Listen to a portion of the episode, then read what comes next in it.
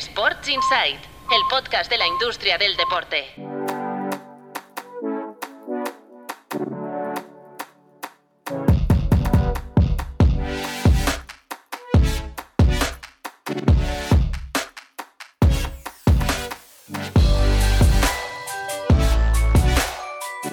Hola, muy buenas, bienvenidos y bienvenidas a Sports Insight, un podcast de Tu Playbook producido por NSN. Hoy os saludo desde Kobe, mi segunda residencia. Ahora os explico que hemos venido a hacer aquí parte del equipo de NSN, pero como siempre, antes voy a saludar al director fundador de Tu Playbook en Barcelona hoy, Marmen Chen. ¿Qué tal? Muy buenas. ¿Qué tal? ¿Cómo estamos? Y al periodista del periódico Marcos López, también en Barcelona. Hola Marcos, ¿qué tal? ¿Cómo estamos? ¿Qué tal? ¿Cómo estáis todos? ¿Tú, en Japón? Sí, en Japón. Llegamos hace un par de días, ya os lo avisé la semana pasada, y bueno, vamos a estar aquí hasta el 7 de junio, que es el día después del partido amistoso que van a jugar en Tokio, en el Estadio Nacional de Tokio, el Estadio Olímpico, el Barça y el Vissel Kobe, que es un partido que como ya os explicamos, eh, organizamos desde, desde NSN, que va a ser muy especial para, para nuestro jefe, para, Andrés Iniesta. Y bueno, pues vamos a echar una mano aquí en la organización del partido. La verdad es que la venta de entradas va muy bien. Eh, va a ritmo de, de, sold out. Vamos a ver si lo rematamos. Con, lo que ha pasado hoy también en, Kobe, con el, con el anuncio, como sabéis, que ha hecho Andrés Iniesta, que, este verano va a dejar el, el Kobe, pero que, va a seguir jugando a, fútbol. A ver si eso también es un impulso para, para la venta de entradas del, partido, que es el 6 eh, eh, de junio. Y hoy, pues como os podéis imaginar, eh, Marcos, Marc, ha sido un día intenso, porque ah, en vuestra madrugada, pues por la mañana aquí en Japón, pues Andrés ha, hecho este anuncio conjuntamente con el Vissel Kobe. Y bueno, pues nos ha tocado estar ahí y bueno, ha sido un día intenso de, de hablar con muchos periodistas, bueno, pues hacer el trabajo que, que pertoca en un día como este. Y todo, todo el mundo me hace la misma pregunta, y es normal ¿eh? que la gente haga la pregunta, que es ¿dónde va a ir Andrés? es la pregunta. ¿Dónde va a ir Andrés? Y es una pregunta de momento sin respuesta, porque os tenéis que poner en la situación que hoy Andrés, mm, para entendernos, pues se ha, se ha, se ha puesto en el mercado, ¿no? haciendo este anuncio. Él tenía contrato hasta, hasta diciembre de 2023, pero bueno, ha llegado a un acuerdo para para poder salir este verano, porque mm, quiere cerrar la etapa de Japón y empezar otra. Y ahora vamos a ver ¿no? las propuestas que, recibe y, y, que decide finalmente Andrés cuál va a ser su próxima estación. De momento le quedan, le quedan más de dos partidos, pero dos partidos muy especiales. El Barça Vissel Kobe en Tokio el 6 de junio mm. y luego el último partido que jugará en la J-League, que será el 1 de julio aquí en Kobe, en el Noivir Stadium, contra el, el Consadole Sapporo y ese, digamos que se va a despedir de Japón en esos dos partidos así más especiales, ¿no? Y bueno, pues ahora hay, claro, mm, todo tipo de, especulaciones, algunas con base, otras sin base, de dónde va a jugar Andrés, que si la MLS, que si Middle East, que si Arabia, ¿eh? que ya sabéis que está ahora como muy en boga, ¿no? Porque también Messi, Busquets y Jordi Alba los, los sitúan allí. Bueno, veremos, ¿eh? No me preguntéis porque no tengo... no es que no tenga pues. respuesta, e, es que no hay respuesta de momento. ¿eh? Pero bueno. A esperar. Pero eh, sin relacionarlo, ¿eh? pero lo de Saudi, Mark, em, si, si, si, pasa todo lo que dicen que puede pasar con Messi, Busquets, Alba y tal, esto, esto es un es un punto de inflexión, ¿eh? O sea, em, la, apuesta de Saudi, que ya hemos dicho siempre que es el gran gigante de aquella zona, el país que tiene más dinero y que mm, la estrategia de Mohamed bin Salman pasa por, como han hecho Qatar, Abu Dhabi y sus vecinos, pasa por apostar por el deporte, pues ojo, ¿eh? Si, si Messi, Cristiano ya está allí, si Messi va para allí, si le acompaña a alguien, ojito, ¿eh? Bueno, es que yo creo que es una evidencia de que van a por el Mundial. Eh, si, si, hacen esto, si ponen los 500 millones que decía el otro día Jaume Rouras en, en esto, quiere decir que es que van a por el Mundial porque si no, no tendría sentido que hicieran esta, esta inversión. Pero oye, yo, creo que sería bonito ¿eh? el reencuentro de, de Busquets, Messi, Iniesta, Jordi Alba allí en, en Arabia Saudí. Y Marcos Neymar también, ¿no? Casi que se podría ir para allí. Sí, sí, desde luego. Desde luego. Bueno, en el caso de Neymar, eh, como bien sabes, eh, está lesionado, tiene un problema que desde, desde el mes de febrero fue, fue operado, no va a jugar esta temporada. Y, el problema también lo tiene el PSG porque se lo quiere sacar de encima. Estamos hablando del jugador, del segundo jugador mejor pagado de la plantilla. El primero es Mbappé, el tercero es Messi. Y o se va a la Premier o tiene que buscar algún tipo de destino. Cuando digo se va a la Premier porque tiene 31 años y solo la Premier puede asumir un salario de estas, de estas dimensiones en el caso de Neymar. Bueno, pues vamos a ver qué pasa, lo iremos comentando. Sobre todo estaremos atentos al fenómeno saudí, porque, eh, bueno, si, si, hacen realmente todas estas apuestas, pues, eh, insistimos, va a ser un, un, foco de atención muy importante para, para el negocio del deporte.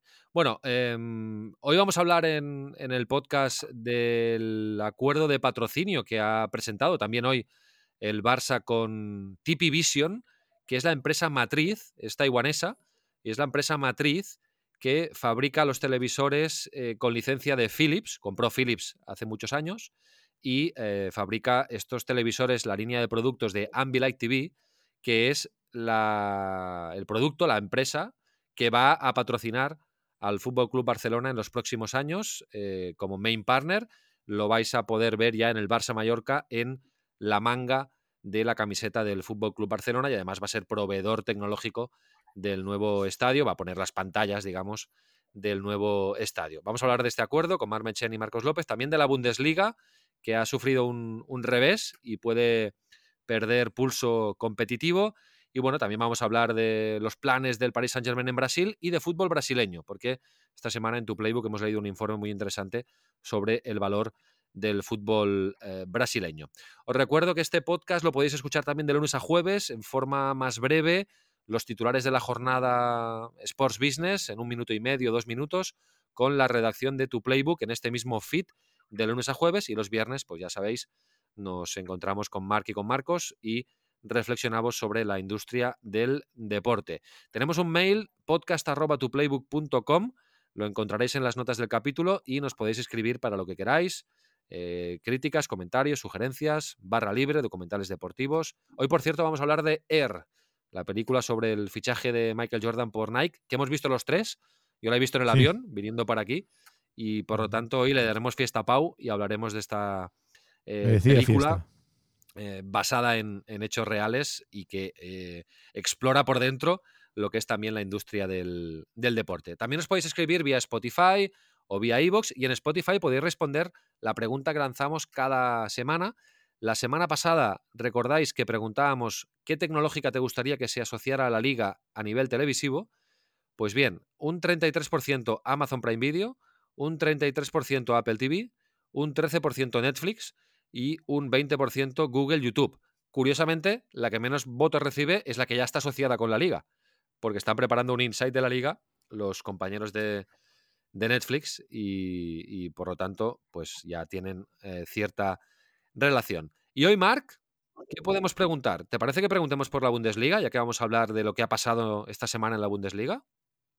Sí, yo creo que es pertinente la pregunta porque ahora entraremos al detalle y explicaremos un poco e-, ese no y yo creo que se entenderá mejor cuando lo expliquemos, pero la pregunta sería eh, si crees que la Bundesliga se queda atrás eh, renunciando a, a la entrada de un fondo de inversión en su negocio audiovisual para acelerar el proyecto. Esto acortarlo como tú veas, ¿eh? pero la reflexión sería esa.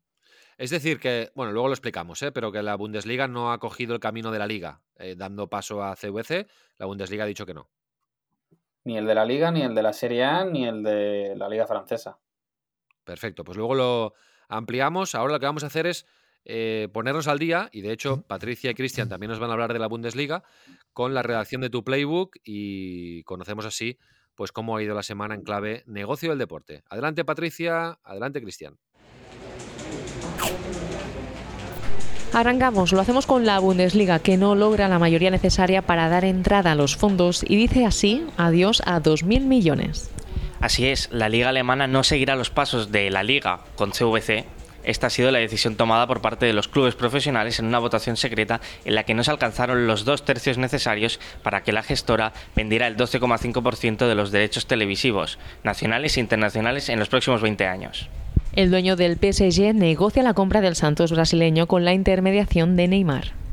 La fiebre por el fútbol brasileño no deja de crecer. Tras el holding del City, 77 Partners o Red Bull, es el turno de Qatar Sports Investment de acercarse al campeonato brasileño a través del Santos, el ex equipo de Neymar. De hecho, el padre del futbolista es el que ha facilitado el acercamiento entre las partes.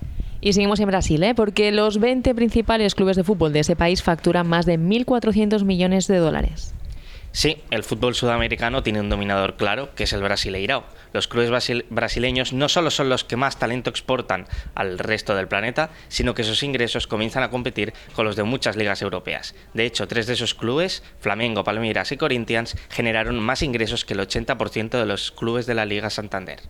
Barcelona abraza el running. Sus maratones generarán un impacto de 72 millones de euros. Las dos carreras se encuentran entre los principales eventos de masas de la, capital catalana, eh, la maratón y el medio maratón. Prueba de ello es que tuvieron un impacto económico directo de 43,1 millones de euros. La alta participación y sobre todo la presencia de corredores procedentes de fuera de Cataluña son uno de los motivos principales. El turismo deportivo deja en España más de 5.550 millones en 2022 es un 18% menos que en prepandemia, pero la cifra se más que dobla respecto al año anterior, en 2021. Y el principal driver de este, de este gasto deportivo fueron los viajes para ver deportes en estadios, circuitos y pabellones, con más de 3.400 millones de euros de gasto asociado. Y acabamos con la Liga Europea de Fútbol Americano, que anuncia la creación de una franquicia en Madrid. La European League of Football se expande en España con un nuevo equipo en la capital a partir de 2024. Será la segunda franquicia española tras la creada en Barcelona con la recuperación de la marca Dragons, que, por cierto, esta semana se vendió al grupo estadounidense Elite Sports Equity. Bueno, pues ahora hablamos de la Bundesliga, si os parece. También de esta noticia que comentaban Cristian y Patricia del Paris Saint-Germain, que quiere invertir en el Santos, pero eh, como, como la tenemos caliente, si os parece, vamos a hablar de este nuevo patrocinio del, del Fútbol Club Barcelona, porque es un main partner, es un patrocinador principal, eh, TP Vision, a través de su línea de productos de Philips Ambilight. Y las cifras son, son interesantes. Creo que es un buen acuerdo para, para el Barça, que falta le hacía, Marc. ¿eh? Una buena noticia como esta y una inyección de dinero también eh, importante por un patrocinador que va a ser proveedor tecnológico y que va a estar en la camiseta del Barça ya este domingo eh, Barça-Mallorca. Sí, yo creo que desde la salida de Beco como patrocinador, uno de los patrocinadores principales del club, había, había ahí un déficit de comercialización de un activo que era muy importante, que era la manga de, la camiseta. Es verdad que el club eh, no habla ni de años ni de, ni de dinero, pero sí que es cierto que los dos medios deportivos de referencia en cuanto a cobertura del Barça, que serían Sport y Mundo Deportivo, coinciden calcado en, el acuerdo, que sería un 3 más 2, y en el caso de, en cuanto al dinero, sería un escalado de 8 millones el primer año, 10 millones el segundo y 12 el tercero, por lo tanto, una media de 10 millones de euros anuales por ese, ese acuerdo, que, que está bien porque son 2 millones más o un, bueno, un millón y medio, dos millones más que lo que pagaba Beco cuando únicamente era patrocinador de la manga de, de la camiseta, por lo tanto se recupera terreno perdido eh, después de la pandemia y veríamos esos dos años opcionales que, dependerían de la junta siguiente, si es que no continúa la de la Porta después de las elecciones, que por eso se ha hecho un 3 más 2, ¿eh? porque la Porta no ha querido que la nueva junta que entre, aunque sea suya, esté obligada a asumir ese contrato. Pero me parece un buen acuerdo y es una demostración de que la construcción y la remodelación de nuevos estadios también suele ser un buen argumento de atracción de nuevos patrocinadores, porque buena parte de este acuerdo también se centrará en, el proveimiento de, los televisores que, que, tendrá el nuevo Camp Nou, Spotify Camp Nou. Marcos, ya tocaba, ¿no? Una buena noticia. Hombre, sin duda, porque además eh, coincide con la necesidad económica, eh, eso es obvio, y también con la necesidad institucional. Es decir, el Barça como, como club ha sufrido un año muy convulso a nivel mm, de reputación por todo lo que ha ocurrido con el caso de Enrique Negreira y a partir de ahora se va al exilio de Montjuic, con lo que eso implica a nivel de reducción de, de ingresos, que estamos hablando torno a 55 60 millones, aunque inicialmente, como bien sabe Marc, se apuntaron que iban a ser 93, 94, pero hasta que no se esté el año, o sea, dentro de 12 meses no sabremos realmente lo que ha dejado de ingresar el Barcelona. Ya tiene eh, el nombre del estadio, el Spotify, ya tiene Nike, que es su socio de referencia en los últimos años, en las últimas décadas, y el acuerdo tiene el valor de que se consigue en un momento de, de, dificultad no solo económica, sino también deportiva. Más allá de la conquista de la liga, el Barça no es un equipo ahora mismo referente en Europa. Recordar que en los dos últimos años ha quedado eliminado de la Champions en la primera fase y de la Europa League en la primera eliminatoria que juega. Eh, en esta temporada y en la anterior eh, en cuartos de final contra el Stuttgart, eh, contra el Stuttgart perdón, contra el Eintracht de, de Frankfurt. Y eso indica que al menos el potencial de la marca se sostiene y estoy muy de acuerdo con lo que siempre dice Marc, y más ahora con la construcción del nuevo estadio tienes el motor para atraer a más patrocinadores y que tengan que eso es el, para mí el gran hándicap que ha tenido el Barça en los últimos años, que tengan la visibilidad que merecen los patrocinadores y que tengan el impacto eh, que una inversión de este tipo, como la que va a hacer TP Vision, eh, se merece. Oye, ¿habéis visto el, vídeo que ha acompañado al, anuncio del, He visto a un exjugador tomando palomitas. Me he quedado sorprendido. sí, sí. He visto a un exjugador tomando palomitas. Sí, exacto. A Boyan Kerkic, un buen amigo nuestro, un, jugador de. exjugador de. que pertenece, que colabora con nosotros en, NSN. Y de hecho, dejarme explicar que en NSN hemos tenido un papel en este anuncio del acuerdo porque eh, TP Vision, digamos, nos ha contratado para eh, ser la agencia que lleve a cabo eh, las relaciones públicas, el PR, que se llama, la gestión del anuncio de este acuerdo entre TP y el Barça. Ha confiado en nosotros. Hemos producido este mini spot con, con Boyan Kerkis como protagonista. Estuvimos grabando un día en el Camp Nou de noche eh, y, con Boyan en, un piso de, Barcelona. Y bueno, pues eh, vamos a compartirlo también en las notas del, del capítulo para que todo el mundo pueda, pueda verlo. Y la verdad es que ha sido muy interesante eh, ver desde dentro cómo, cómo se preparaba el, anuncio del, acuerdo desde hace semanas, ¿eh? porque hace ya semanas que estaba eh, cerrado este, este acuerdo entre el, entre el Barça y TP Vision. Querían estrenarlo antes de, acabar la temporada para tener ya un primer impacto. Y, ah, coincide que se estrena pues, en un partido muy especial, porque es el último del, del Camp Nou. Eh, Marcos. Y claro, no deja de ser un partido histórico. El siguiente partido que se juegue en este estadio ya será en otro estadio, será totalmente diferente. De hecho, tengo entendido que la zona de prensa cambia radicalmente. Y eh, supongo que te ha pasado a ti también, Marc, pero a mí hoy, desde el Departamento de Comunicación del Barça, y no pasa nada, lo puedo explicar, me han convocado como periodista que ha trabajado muchos años alrededor del Barça y que ha asistido al Camp Nou a una fotografía histórica que serán los periodistas que han ido habitualmente al Camp Nou la semana que viene, como, como recuerdo de esta, de esta etapa, vaya, que se cierra este domingo. Hombre, es que ¿cuántas horas, habéis, ¿cuántas horas habéis pasado allí vosotros dos? Yo tres décadas. Yo tres décadas de mi vida. Unas tres décadas de mi vida ahí. Pero bueno, creo que todos estamos de acuerdo que hace, falta la reforma. ¿eh? Hombre, hombre, es imprescindible. Es, es, imprescindible, es imprescindible. Pero es verdad.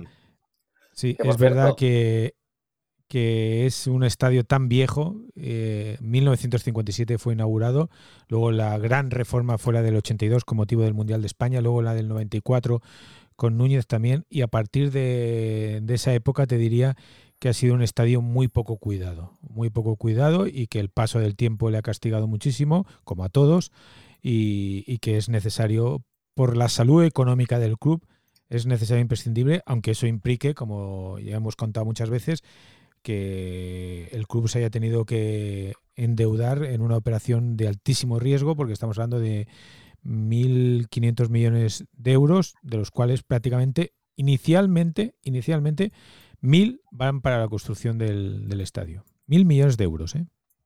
¿Qué querías decir, Marc? No, que hoy, esta tarde, por, por ayer, para la gente que lo escuche mañana el podcast viernes, eh, se va a anunciar cambios en el tema de precios de Montjuic después de que parece ser que solo 7.000 personas habían pedido asiento en el Camp Nou. O sea que, habrá novedades sobre la política de precios y, cómo se va a gestionar el aforo el año que viene. Bueno, me parece absolutamente lógico y además me parece muy bien que el Barça rectifique, ¿eh? que han detectado que su plan no, no funciona, no iba a funcionar y que rectifiquen, pues la verdad es que me parece, me parece adecuado. Bueno, yo, en esa línea mantengo que deberían colocar todo lo que puedan a turistas y lo poco que sobre, o mucho que sobre, ya mm, ofrecérselo a los socios. Pero yo creo que todo el socio del Barça debería hacer un ejercicio de dar dos años al Barça o año y medio de, de que, oye, que lía a todos los turistas que pueda, que maximice el valor de esos asientos y luego el resto ya para los demás. Sí, sí, estoy totalmente de acuerdo. Bueno, vamos a pasar al, tema de la Bundesliga. Marc, explícanoslo bien esto. ¿Qué ha pasado en la Bundesliga que, un poco eh, tenemos la sensación de que va a perder eh, un poco la comba ¿no? del fútbol europeo, que no, que no va a dar un salto? Sí, exacto. Ellos estaban negociando eh, un acuerdo muy similar al que se había firmado en, en España y en Francia y en Italia. También se está se está negociando lo mismo. Era un acuerdo de unos 2.000 millones de euros a cambio del 12,5% de los derechos de televisión por un periodo de, de 20 años. Y el problema que tenían en la Bundesliga es que el acuerdo se tenía que aprobar por dos tercios. Es decir, el titular de la Bundesliga si rechaza los fondos y demás, es, puede ser muy sensacionalista, pero realmente en la votación 20 han votado a favor, pero se requerían 24. 5 se han abstenido y 11 han votado en contra. Mi interpretación es que es verdad, y esto lo comentamos que pero la Bundesliga es un producto muy local, o sea, realmente su fortaleza es el mercado centroeuropeo, eh, sus estadios, sus derechos de televisión internacionales hace mucho tiempo que valen muy poco, muy poco dinero y, de hecho, eh, aquí no ha sido como en España. Si os acordáis, en España los dos grandes son los que se han opuesto más firmemente al acuerdo. En Alemania, los 10 que han votado en contra son básicamente equipos de segunda división que no les interesa para nada eh, que la competición pueda seguir creciendo en, más países. Y de hecho, Christian Seifert, que es el exdirector general de la, de la Bundesliga, a raíz de la votación declaró ayer que eh, solo hay 10 clubes en la Bundesliga que realmente tienen ambiciones internacionales y después está el presidente de la Bundesliga, que también es el CEO del Borussia Dortmund, Hans-Joachim Watzke, que eh, se mostró bastante contrariado con, la decisión de, los clubes que han votado en contra y sobre todo eh, muy molesto con los cinco que se han abstenido y que son los que han provocado que esto no salga no salga adelante. Yo para mí es un error de la Bundesliga, pero es verdad que tiene un producto que no depende de lo que pasa en el, en el exterior, por lo tanto, todos aquellos que no compiten en Europa, pues tampoco tenían necesidad de, de esta financiación y por lo tanto han decidido que no quería que entrara nadie en el negocio de, de la Bundesliga. Pero yo creo que esto a la liga le permite el que se va a poder consolidar ampliamente como la segunda competición de referencia en el mercado europeo después de la Premier League, al menos en cuanto a negocio. En la calidad futbolística ya sabéis que, no, que ahí no me meto. Es interesante esto que dices, Marc, porque, porque, perdona, Raúl, es interesante porque la Bundesliga se está quedando atrás. Es decir, a nivel de organización, a nivel de atracción de público, las entradas están vendidas, la organización es terrible comparado con el, con la Liga Española que tú quieres organizar un viaje, algo tan, tan simple como organizar un viaje para ver un partido de fútbol de aquí a tres meses y no lo puedes hacer porque no se saben los horarios, algo que sí ocurre en la Premier y en la Bundesliga.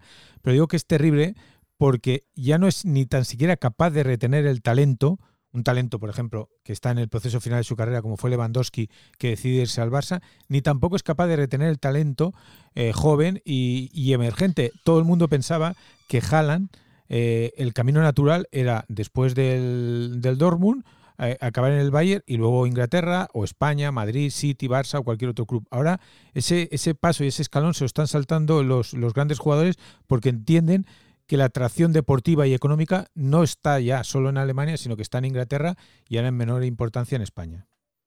Este fin de semana, Marcos, por cierto, la, la Bundesliga puede vivir un fin de semana histórico porque el Dortmund depende de sí mismo para ganar la liga. Efectivamente, efectivamente. Si no me equivoco, son 10 años consecutivos ganando la, Bundesliga y, demuestra eh, que... El Bayern, sí, puede, puede desbancar al Bayern. Exactamente, 10 años seguidos el Bayern ganando, ganando la Bundesliga y demuestra que la elección, fíjate que el Bayern hace una apuesta eh, en términos de industria del deporte también, eh, invierte 25 millones de euros por un entrenador, Julian Nagelsmann, un entrenador al que despide, ficha a Thomas Tuchel, que estaba estaba sin trabajo después de que fuera también despedido del Chelsea. Eh, queda eliminado de la Champions, que es uno de sus grandes objetivos, eh, como, como, ocurre con, con los clubes hegemónicos en Europa, y además está a punto de perder el dominio en su país con lo cual la revolución va a ser, va a ser tremenda en Múnich porque eso se entiende como una bofetada a la nueva estructura diseñada por Oliver Kahn, que es el que ha tomado las decisiones en el plano deportivo en el Bayern. Bueno, pues eh, recordar que la pregunta del capítulo va sobre este tema. Si creéis que la Bundesliga pues queda fuera un poco de, del pulso competitivo de, del fútbol europeo. Raúl, si me permites, sin querer sugestionar a nadie, ¿eh? pero leo una declaración de Oliver Kahn a raíz de, esto, que es, ahora existe el peligro de que la brecha con Inglaterra y España siga creciendo y eso sería perjudicial para todos los clubes, los más grandes y los más pequeños. Significativo, significativo, sí señor. Bueno, vamos a hablar del Paris Saint Germain. De, por cierto, sin noticias del United, ¿no? Esto es la, mm, sin noticias, running noticias oficiales de la semana. No, no, de, momento no ha salido que suban a 7.000, que ya es un, que ya es un algo. todo llegará, todo llegará. Vamos a hablar de uno de los ofertantes, que es eh, Qatar Sports Investment, propietario del Paris Saint-Germain, que Marc tiene planes de expansión en, en, Brasil, un poco imitando lo que, lo que ya hizo hace tiempo el, el Manchester City, el, el City Football Group. Sí, recordáis que ya hace poquito adquirió una participación en el Sporting de Braga de, Portugal y ahora, según Globo, que es un medio de referencia allí en, Brasil, estaría entre los finalistas o sería un firme candidato para adquirir el Santos, un club icónico porque de allí salieron, entre otros, Pelé y, Neymar. Eh, para mí es bastante significativo, evidencia que está intentando replicar eh, el modelo de, otros como el Cities, 777 eh, o, Red Bull, y que sobre todo está buscando, fíjate, eh, cubrir toda la cadena de valor, ¿no? Genero talento en Brasil, lo paso por Portugal y me lo acabo llevando a Francia para después intentar venderlo en, en otro sitio. Y, por lo tanto, yo para mí, y, y a lo mejor me equivoco, pero intuyo que ya están anticipando un cambio en el modelo de, del PSG. Eh, recordemos que entra en vigor la norma de fair play financiero de la UEFA, entra en vigor ya. Eh, el PSG tiene que quitarse de encima muchas fichas y esta operación yo creo que le permitiría eh, empezar a cambiar el modelo de negocio del, proyecto. ¿Y tendrá, algo que ver Neymar en todo esto? Yo creo que, hay una tendencia de, que es un club, grande. ¿no? Claro, pero, fijaros que, que, ha habido mucho. El City compró el Bahía, 777 eh, mm. compró el Vasco, el Vasco de Gama. Eh, el Botafogo es propiedad de John Textor, que es el que también compró el, el Olympique de Lyon. Eh, Ronaldo compró hace dos años el, el, Cruzeiro y también tiene y también tiene Valladolid. Y, y, es verdad que a efectos de. O sea, hay un proyecto en Brasil desde hace tiempo de los clubes que se llama el Proyecto Libra, que es el crear como una liga privada. O sea, ahora la, la, montan los clubes en asociación con la, con la Confederación Brasileña de Fútbol y ya está negociando el que sean los propios clubes los que gestionen esa, esa competición. Y yo creo que Brasil tiene la oportunidad de convertirse en, eh, y como le llama Javier, eh, compañero nuestro otro día en un artículo, ¿no? La Premier de América, ¿no? Que se juegue. que se juegue en Brasil porque poca broma con lo que facturan algunos clubes, que Flamengo factura 225 millones de dólares. No, es que Flamengo, eh, Flamengo es el club más popular del mundo, tiene 40, 42 millones de, aficionados, es la torcida más, numerosa, más importante y con mayor impacto con todo lo que eso representa a nivel económico y a nivel comercial, es la del Flamengo en, Brasil. ¿eh? y por seguir en esta línea, Marc, eh, esta semana en tu Playbook publicabais un, informe ¿no? para, reflejar las cifras, el, valor de los clubes de fútbol de Brasil.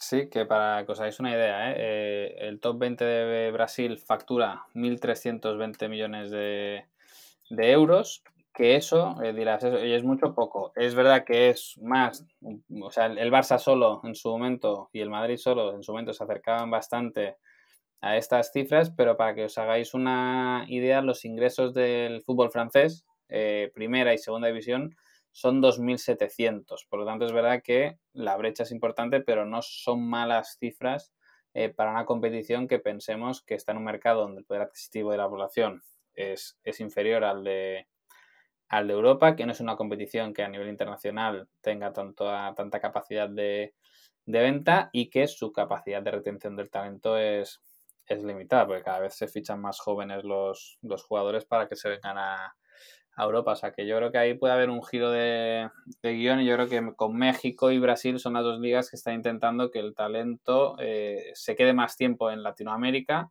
y para luego dar el salto a Europa.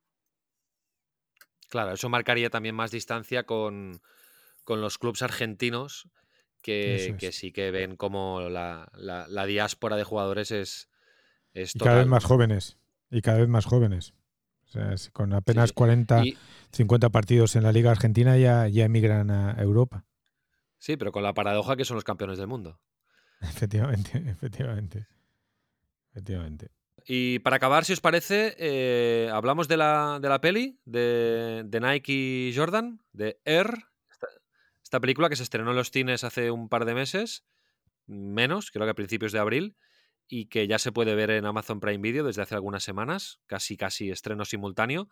Y bueno, yo he tenido la oportunidad de verla en, el avión de, de mm, cuando he venido aquí a Japón, que también he visto capítulos de Ted Lasso. Me ha acabado la segunda temporada, Mark, fantástica, fantástica. Oye, ya estoy al, ya estoy al día, estoy encantado con esta serie. Eh, me falta el de esta semana que, que sale Que ha ido ganando, sí, esta semana en redes han hecho acciones cruzadas Ted Lasso y el Manchester City con, con Pep Guardiola y, el coach. Em, ha ido ganando profundidad, ¿eh? Ted Lasso. Eh, han ido ganando tiempo los capítulos, duración, y la serie que, tenía mucha vis cómica y la tiene, ha ido ganando calado en, temas muy profundos, ¿eh? como el racismo o, Sí, no, no, toca todos los palos. a mí me parece espectacular. Muy bien, sí, está muy bien. Bueno, vamos a hablar de Er, de la, de la peli que hemos visto tres y que, bueno, ya os sabéis, narra la historia del fichaje de Michael Jordan por Nike cuando en 1984 Jordan, siendo el número 3 del draft, empieza a jugar con los eh, Chicago Bulls.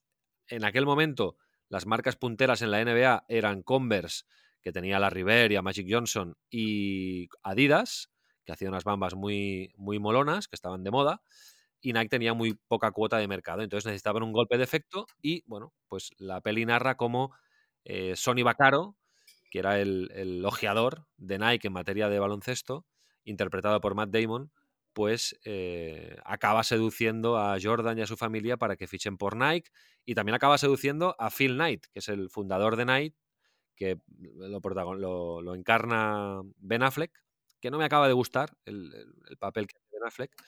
Y bueno, al final, pues eh, se cierran el fichaje de forma sorprendente, lo convencen y el, vemos también el papel de la madre que introduce la famosa cláusula del revenue share que le otorga a, Michael Jordan un porcentaje de las ventas del, producto de desarrollo Nike con el nombre de, Air Jordan y que es pionero en, ese sentido y que esto le ha hecho de oro a posteriori porque ahora ya sabéis tiene su propia marca vinculada a Nike como es Jordan Brand. Bueno, a mí la verdad es que me gustó refrescar esta historia que ya la conocía pero está muy bien eh, recreada y, creo que es interesante para conocer cómo, cómo se fraguó aquel acuerdo histórico. ¿Os gustó a vosotros?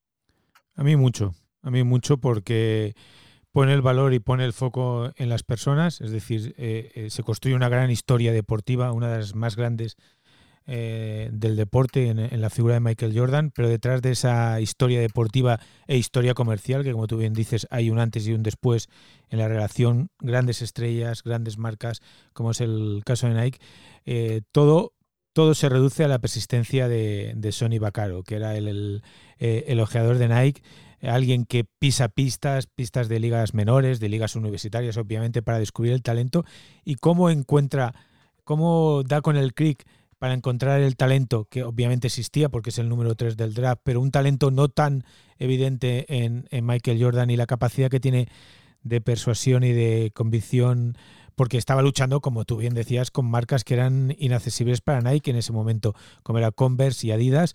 A, mí me parece que no es la historia de Michael Jordan, yo creo que es más la historia de Sonny Vaccaro.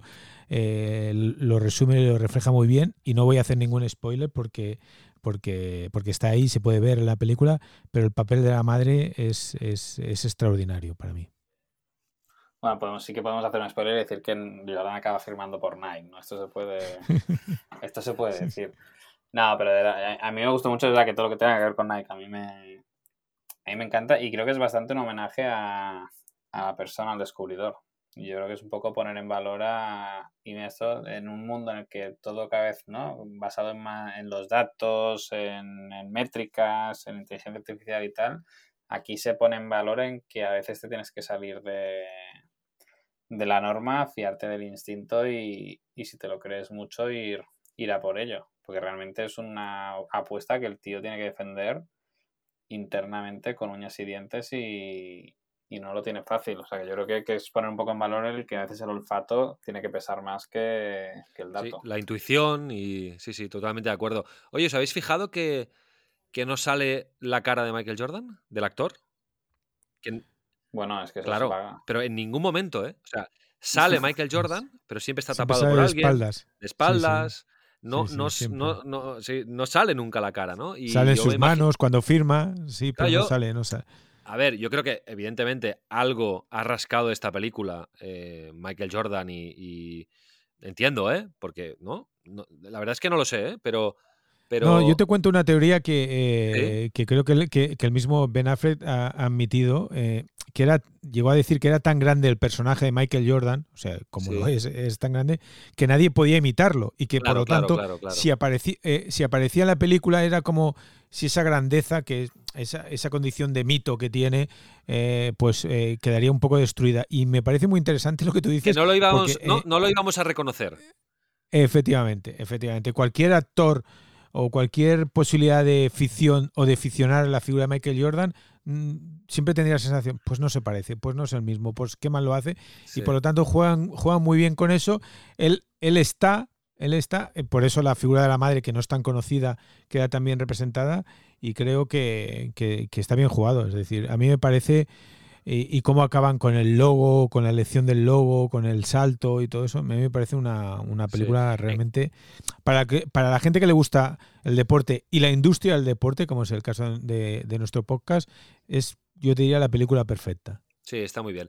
No, pero eh, te iba a decir que esa teoría está muy bien, eh, la entiendo, pero en el caso de Winning Time, la serie esta de HBO de los Lakers, sale Magic Johnson y es que el actor es, es, que es clavado. Es que el casting fue magnífico. a mí me parece que es clavado, un tema de que no han encontrado a nadie. También puede haber un tema de que no hayan encontrado a nadie que se parezca que se parezca o que oye o que el propio actor o sea o el propio protagonista Michael Jordan no haya validado quién le tiene que quién le tiene que suplantar no o sea quién tiene que hacer de él yo qué sé o sea, ahí puede haber muchas teorías de, del por qué, pero no sé, peliculón. A mí me ha gustado. Puede ser, puede ser. Bueno, si tenéis alguna teoría, nos escribís a podcast.tuplaybook.com o en Spotify y la compartís con nosotros. Bueno, si os parece, lo dejamos aquí. Aquí en Japón ya es, es tarde. Medianoche casi. Y ahora hay que, hay que editar un poco el, podcast y me queda media neurona, o sea que pues venga. creo que lo mejor es dejarlo aquí. Aprovecharla. Y la semana que viene repetimos desde Japón y os puedo explicar más cositas del partido si queréis. Vale, perfecto. El precio. Del Barça Kobe, sí, es verdad que tenía deberes de, del precio de las entradas la semana que viene. Recuérdamelo entre semana, ¿eh, Marc? Que si no se me va a De acuerdo. Venga. Muy bien. Venga, un abrazo. Hasta luego. Un abrazo, cuídate.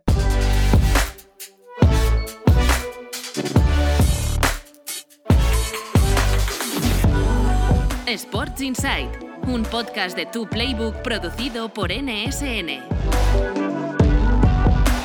Y recuerda, tienes toda la información económica de la industria del deporte en tuplaybook.com. Únete a la plataforma de negocios para la industria del deporte. Nice